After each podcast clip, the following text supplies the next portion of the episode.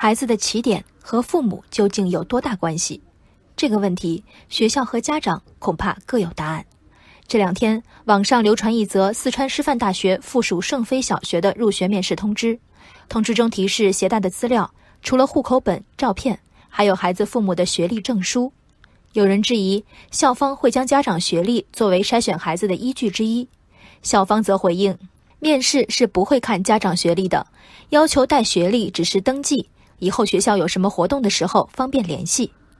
得益于对沟通的重视，也受惠于社交媒体的流行，一线教师对家长的期待得到越来越充分的认知。老师最怕什么？最怕在学校苦口婆心的说教，加班加点辅导孩子功课，只因家长一句“这孩子我们已经管不了了”，前功尽弃。最怕精心备课、全力授课，温故而知新的学习规则却始终没能在学生放学回家后执行。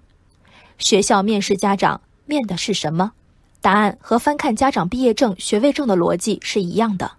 学校希望通过特定的标准筛选出有更高概率配合共育学生的家长。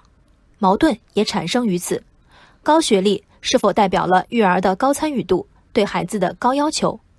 坦白说，能在反复的查重修改中脱胎换骨，最终戴上博士帽，这样的家长想必有相当的毅力和自制力。但反过来，中职甚至初中小学毕业的家长，一定是不合格的父母吗？学历的高低不仅取决于个人的修为，与出身环境、人生际遇都有莫大关系。学历与家庭教育，两者或有趋势性的正相关，但以此为依据进行筛选。对被误伤的个体，却是百分百的不公平。好奇家长学历，甚至起义以此为选拔标准之一，学校的背后动机，我不赞成，却能理解。而这句“面试不看家长学历，带学历只是登记”，则是显然的虚伪。一所录取率约百分之二十的学校，面试环节收取一千个家庭的两千份毕业证复印件，劳师动众的登记。只为随后扔掉那没用的一千六百份吗？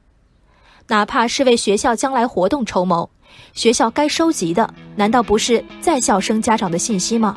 剩下八百个家庭里成年人的受教育状况与你何干？家长的学历证明复印件收了就是收了，以孩子本身以外的标准衡量孩子，做了就是做了。育人夹不得功利，经不起急救，错了就是错了。